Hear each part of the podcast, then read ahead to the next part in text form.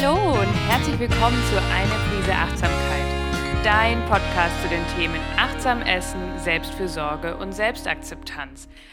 Ich bin die Psychologin Laura Klinker und freue mich, dich mit achtsamen Impulsen und psychologischer Expertise in deinem Alltag zu inspirieren.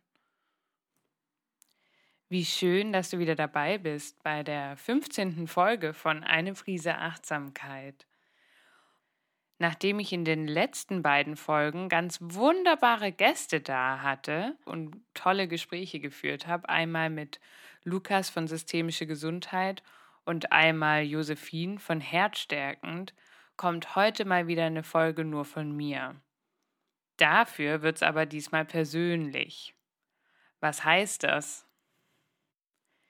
In meinem letzten Urlaub war ich alleine in einem Meditationsretreat in Stille. Und das war eine ganz besondere Erfahrung für mich. Und deswegen möchte ich die auch heute mit euch teilen. Wie das bei Erfahrungen so ist, gibt es kein richtig und kein falsch. Ich möchte euch so ein bisschen erzählen, was es für ein Retreat war und wie ich die Stille auch in dem Retreat erlebt habe und was für Chancen ich in der Stille und der Achtsamkeit für mich mitgenommen habe. Stille und Achtsamkeit. Eine Erfahrung. Was dich heute erwartet. Ich berichte über meine persönliche Erfahrung eines Yoga-Meditationsretreats. Dabei lernst du den Begriff Yoga nochmal kennen und was das eigentlich bedeutet. Es geht um Herausforderungen in der Meditation von geistigen oder psychischen bis hin zu ganz einfachen körperlichen Herausforderungen. Ich spreche über den Begriff der Stille und über Chancen von dieser und Achtsamkeit. Ich hoffe, dass du aus den Erfahrungen vielleicht selber Anregungen mitnehmen kannst. Schon länger habe ich mir überlegt, bei einem Meditationsretreat in Stille mal mitzumachen. Dass ich aber an eben diesem teilgenommen habe, war dann doch eher eine kurzfristigere Entscheidung. Der Kurs hieß Samyama Integrale Yoga Meditation und fand über vier Tage komplett in Stille statt. Als ich meinem Freund von meinen Plänen erzählte, meinte er, hm, und am dritten Tag hört man dich dann leise in deinem Zimmer lachen. Also tatsächlich bin ich doch eine Person, die sehr gerne spricht und die sehr gerne lacht und lachen auch meistens eher laut. Daher dachte ich, hm, mal schauen, wie herausfordernd die Stille für mich wird. Kleiner Teaser vorneweg, ich habe in meinem Zimmer weder gelacht noch Selbstgespräche geführt. Besonders angesprochen hat mich in der Überschrift der Teil des Yogas, dass es nicht nur Meditation ist in dem Kurs, sondern schon auch Yoga und ich quasi auch meinen Körper ganz mitnehmen kann. Ich fürchte, ich bin hier schon im ersten Missverständnis auf den Leim gegangen. Was bedeutet eigentlich Yoga? Yoga ist über 5000 Jahre alt und bezeichnet einen Übungsweg, eine philosophische Lehre, die aus Indien stammt. Ziel des Yoga-Weges oder des Übungsweges ist eine Einheitserfahrung, eine Erfahrung, eins zu werden mit dem Bewusstsein. Das Bewusstsein steht hier weniger für das individuelle Wahrnehmen, sondern eben das Einheitserleben auch der ganzen Welt. Harald Homberger beschreibt in Samyama Integrale Yoga Meditation die sogenannte Yoga-Erfahrung als Verwandlung, als Transformation der Ich-Identifizierung des menschlichen Bewusstseins in eine allumfassende Erfahrung des Einheitsbewusstseins. Puh, also das ist schon gelesen ziemlich schwer zu begreifen. Daher habe ich das versucht so ein bisschen zu umschreiben in dieser Einheitserfahrung. Das Gefühl, eins zu sein, eins zu werden, mit allem, was da ist, mit allem, was um mich herum ist, mit der ganzen Welt geradezu. Der Begriff Yoga leitet sich von der Wortwurzel Yui ab, was so viel wie zusammenbinden oder vereinigen bedeutet. So kann Yoga auch Vereinigung oder Integration bedeuten.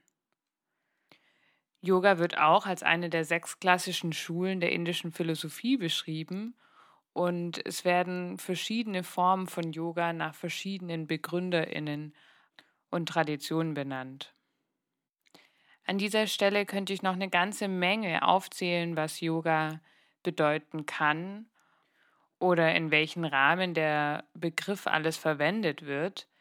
Ich habe mich jetzt aber auf das beschränkt, wie ich Yoga in diesem Kurs, in diesem Retreat erfahren habe. Und ich selber bin auch gar keine Yoga-Expertin, deswegen möchte ich da auch lieber zurückhaltend sein. Was mir aber noch wichtig ist an dieser Stelle zu betonen, ist, dass Yoga nicht nur aus körperlichen Übungen besteht. Diesem Missverständnis kann man gerne im Fitnessbereich begegnen, wenn man sich außerhalb von einer ganzheitlichen Yogalehre befindet. Körperliche Übungen sind Teil des Übungsweges zur Einheitserfahrung. Man nennt die Übungen auch Asanas. Die Asana-Praxis beschreibt Übungen von bestimmten Körperhaltungen, bei denen wir aber achtsam mit unserem Atem uns bewegen. Jetzt habe ich euch aber angekündigt, dass es heute persönlich wird und das war jetzt schon mal ganz schön viel Inhaltliches zum Thema Yoga. War aber nicht ganz unwichtig, weil ich das davor in diesem Ausmaß auch nicht verstanden hatte. Also ich habe schon eine Vorstellung von Yoga gehabt, dass das was Größeres ist als die reinen Körperbewegungen, ähm, die man vielleicht bei einem YouTube-Video mitmacht und dass der Atem mit dabei ist und dass ich irgendwie mich auf mich selber konzentriere. Aber ein Verständnis von Yoga als ganzheitlicher Übungsweg zu einer Einheitserfahrung, das Verständnis hatte ich nicht. Und so war ich dann doch vielleicht auch ein wenig überrascht über das Ausmaß der Meditationspraxis während des Kurses. Das war doch ganz schön herausfordernd für mich. Viele Leute fragen mich, wenn sie von einer Prise Achtsamkeit hören oder ich vom Podcast erzähle, ah, und wie machst du das in deinem Alltag? Und jetzt will ich ganz ehrlich zu euch sein. Nein, ich habe keine lange tägliche Meditationspraxis. Habe ich nicht. Dieser Podcast heißt mit Absicht eine Prise Achtsamkeit, weil ich versuche eher kleine Impulse, kleine Prisen an achtsamen Momenten in meinen Alltag einzubauen. Ich nutze also viel mehr informelle Achtsamkeitsübungen als formelle. Also ich richte mal meine Aufmerksamkeit ganz bewusst auf meine Umgebung oder auf meinen Atem oder auf den Kontakt von meinen Füßen zum Boden oder sehr, sehr gerne auch auf mein Essen. Und formelle Achtsamkeitsübungen mache ich tatsächlich eher, wenn ich mal vielleicht eine Asana-Praxis, also körperliche Yoga-Bewegung zu Hause mache, dass ich das da dranhänge an den Start oder ans Ende. Aber das ist dann eher kurz und kommt vielleicht dreimal in der Woche vor. Das heißt, das regelmäßige Meditieren in der Form, in der ich es jetzt hier in dem Retreat oder in dem Kurs gemacht habe, war tatsächlich neu für mich und hat deswegen auch definitiv einige Herausforderungen für mich bereitgehalten. An der Stelle möchte ich aber trotzdem kurz zu Achtsamkeit ermutigen. Das bedeutet nämlich nicht den ganzen Tag meditieren. Im Kurs vielleicht schon. In dem Kurs wechselten sich verschiedene Einheiten ab.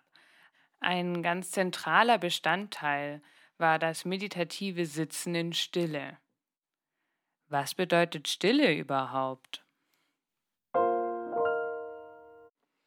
Im Duden wird die Stille folgendermaßen beschrieben. Durch kein lärmendes, unangenehmes Geräusch gestörter, Zustand. Eine weitere Beschreibung im Duden ist der Zustand des Ruhigseins. Dabei ist auch die Bewegungslosigkeit gemeint. die Stille vor dem Sturm oder die Stille des Meeres zum Beispiel.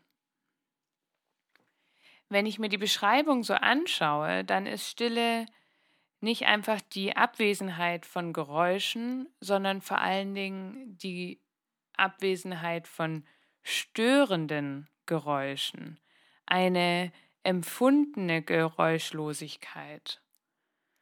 So kann ich im Frühling draußen sitzen und Vögel zwitschern hören und vielleicht auch ein paar Blätter rascheln, aber das heißt nicht, dass es nicht auch trotzdem Stille sein kann.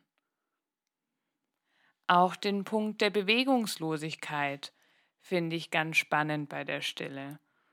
Und die Abwesenheit von Bewegung war tatsächlich für mich beim Sitzen in der Stille die größte Herausforderung. Ich habe für mich festgestellt, wie selten mein Körper ganz in Stille, ganz in Ruhe ist. Die Idee bei der Meditation ist es, dass erst wenn wir den Körper in Ruhe bringen, in Stille bringen, erst dann haben wir die Chance, dass vielleicht auch unser Geist zur Ruhe kommt. Unser Geist, der vielleicht auch dargestellt wird wie ein See, eine Wasseroberfläche, die erst noch ganz unruhig ist und erst wenn der ganze Körper ruhig wird, wird vielleicht auch der See ruhig. Und es können Gedanken, Gefühle, Wahrnehmungen hochkommen wie Luftblasen, die an die Wasseroberfläche aufsteigen. Wichtig ist, dass wir nicht intervenieren bei den Luftblasen, die da aufsteigen, nicht interagieren mit den Gedanken und Gefühlen, die da kommen. Alle Gedanken und Gefühle dürfen kommen und gehen, wir aber beobachten nur. Puh, ganz schön schwer, sage ich euch. Ich persönlich fand das wirklich schwierig in der Meditation. Ich habe für mich festgestellt, sobald ich da saß, hat es in der linken Schulter gezwickt und am Nacken gespannt und Überhaupt plötzlich war mein Knie ganz komisch. Also mein Körper hat die ganze Zeit Signale gegeben und wollte wieder aus dieser Situation raus. Ich muss sagen, es war eine Übungssache. Es wurde ein bisschen besser. Also am Schluss konnte ich besser diese Stille, die Bewegungslosigkeit aushalten. Auch meinem Geist fiel es schwer, nur zu beobachten. In meinem Alltag bin ich ganz viel im Handeln, im Tun, im Planen, im Überlegen, wann mache ich dies, wann mache ich das, wie veranstalte ich es. Und so war es schon sehr herausfordernd, in der Stille auch den Geist ruhen zu lassen.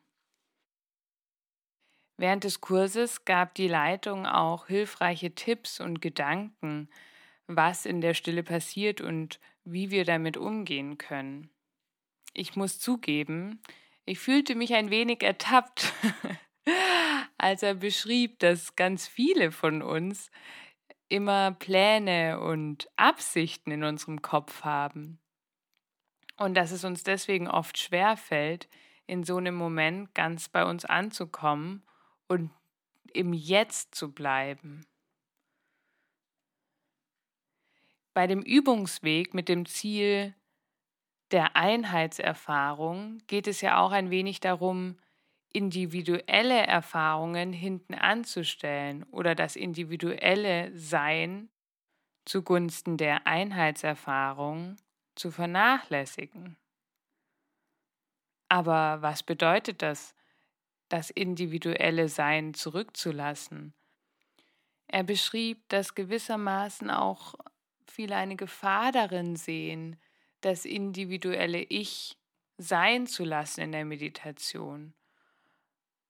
Dass sich das individuelle Ich, die Identifikation mit all unseren Plänen und Absichten vielleicht sich bedroht fühlt.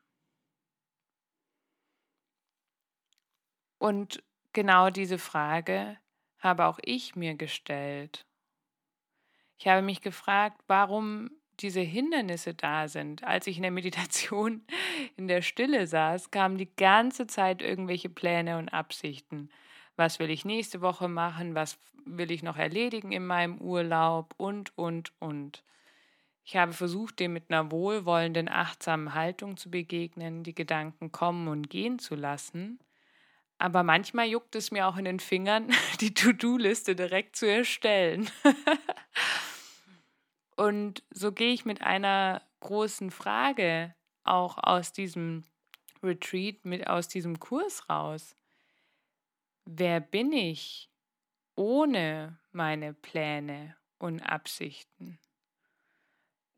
Darf ich vielleicht auch sein, ganz ohne meine Pläne und Absichten?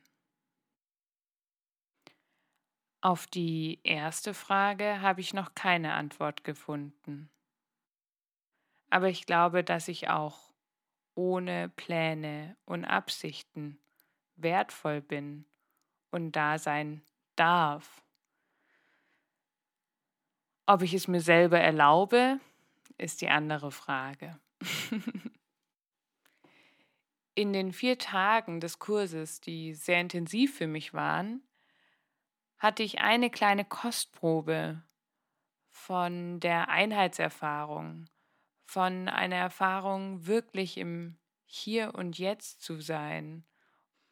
Es gab einen Moment in der Meditation, bei der ich ganz in der Stille ankommen konnte und in der plötzlich nicht mehr nur mein Nacken und meine rechte Schulter und mein linker Fuß gezwickt hat, sondern ein Moment, in dem ich den Eindruck hatte, dass ich auch so ein bisschen mit meiner Umgebung eins werde oder also wo ich die Grenzen, sage ich jetzt mal, nicht mehr so stark gefühlt habe. Das war ein ganz spannendes Gefühl, eine spannende Erfahrung.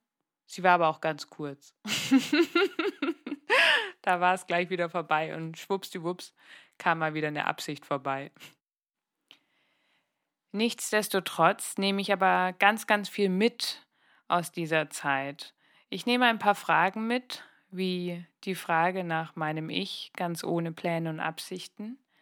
Aber ich nehme auch den Mehrwert der Stille mit. Es war ein Ort der Stille, das heißt, es wurde nicht miteinander gesprochen. Natürlich nicht in den Meditationseinheiten, aber genauso wenig auch in allen anderen Tätigkeiten. Und das war eine besondere Erfahrung, so ganz in Ruhe zu sein.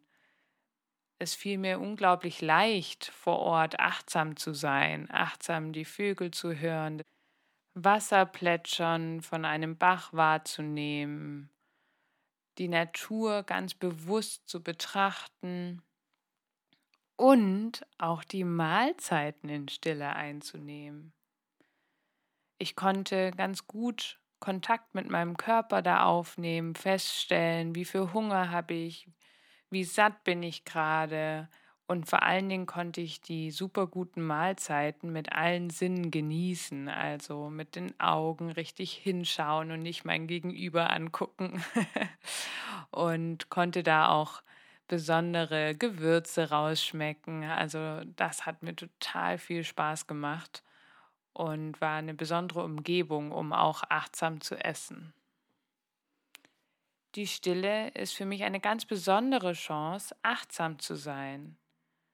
Sowohl achtsam mit meinen Sinnen, meine Welt wahrzunehmen, meine Umgebung, aber genauso, um still mit mir selbst zu sein, um mit mir selber zur Ruhe zu kommen, bei mir anzukommen. Die Stille ist überall, sie ist immer da. Wir müssen nur hinhören, hinlauschen. Tatsächlich war die Stille für mich am Anfang laut. Ich habe sie gar nicht so still wahrgenommen. Ich lade dich ein, dass du selber mal für dich rausfindest, wie du Stille wahrnimmst und was sie mit dir macht, ob sie ein Mittel ist, wie du auch zur Ruhe kommen kannst. Es gibt natürlich einige Studien, die beschreiben, wie Lärm und störende Geräusche zu einer Verschlechterung der Lebensqualität beiträgt. Ich glaube, das ist ziemlich klar. Jeder, der schon mal eine Baustelle vor der Haustür hatte, kann die Frage für sich beantworten. Oft vergessen wir aber, dass wir im Alltag ganz häufig einer gewissen Geräuschmasse ausgeliefert sind. Und vielleicht gilt es ab und zu, sich selber auch eine Stille zu schaffen, wo auch immer die sein kann. Und wenn es die Stille in uns selbst ist. Es kann wunderbar sein, dass Geräusche um uns herum sind, aber wir uns so auf unseren Atem konzentrieren, dass vielleicht eine Stille in uns entsteht. Damit komme ich nochmal zu einem kurzen Rückblick, worum es heute ging. Du hast gelernt, dass es Yoga schon über 5000 Jahre gibt und dass es einen ganzheitlichen Übungsweg beschreibt. Ziel dieses Übungsweges ist eine Einheitserfahrung. Sowohl die körperliche Asana-Praxis gehört dazu, als auch die Meditation. Die Stille ist ein wichtiger Bestandteil der Meditation und kann als Abwesenheit von störenden Geräuschen beschrieben werden, aber auch als Zustand, als wohltuender Zustand der Ruhe und auch der Bewegungslosigkeit. Die Stille kann für uns eine wertvolle Chance sein, achtsam zu sein, achtsam mit unseren Sinnen die Welt um uns herum wahrzunehmen, aber auch achtsam in uns hineinzuschauen und zu schauen, welche Gefühle und Gedanken kommen und gehen. Und du hast erfahren, dass ich nicht jeden Tag eine halbe Stunde meditiere. Danke, dass du wieder dabei warst und dass du dich auch auf diese ganz persönlichen Erfahrungen von mir, von meinem Kurs eingelassen hast. Heute ging es viel weniger um irgendwie die Vermittlung von Wissen und Studien und Übungen, sondern vielmehr darum, euch an meiner Erfahrung teilhaben zu lassen. Ich hoffe, es war spannend für euch. Äh, ich fand es einen ganz spannenden Prozess für mich selber vor Ort, muss ich sagen. Und um für dich Stille erlebbar zu machen, habe ich zwei Minuten Stille ans Ende der Folge drangehängt. Ich lade dich ganz herzlich ein, dir diese Zeit zu nehmen und vielleicht mal zu schauen, wie du die Stille für dich erlebst. In diesem Sinne habe ich noch ein Zitat für euch von Williges Jäger, einem deutschen Zen-Meister.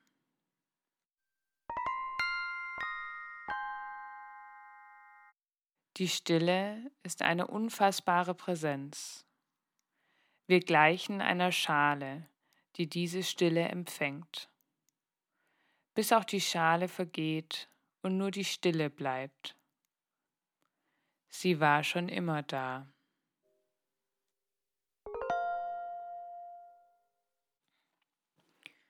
Ich freue mich auf eure Rückmeldungen. Ihr findet mich wie immer auf Instagram unter eine Prise Achtsamkeit und lasst doch gerne einen Stern oder einen Daumen hoch da auf Spotify oder Apple Podcasts. Ich lade dich ganz herzlich ein, unbedingt dran zu bleiben für deinen Moment der Stille nach dem Outro. Bis dahin, deine Laura.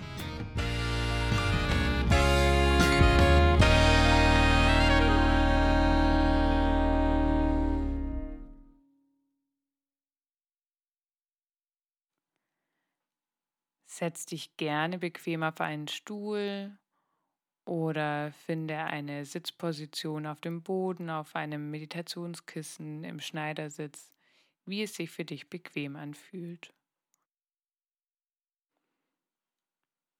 Und tauche nun ganz ein in deine Stille.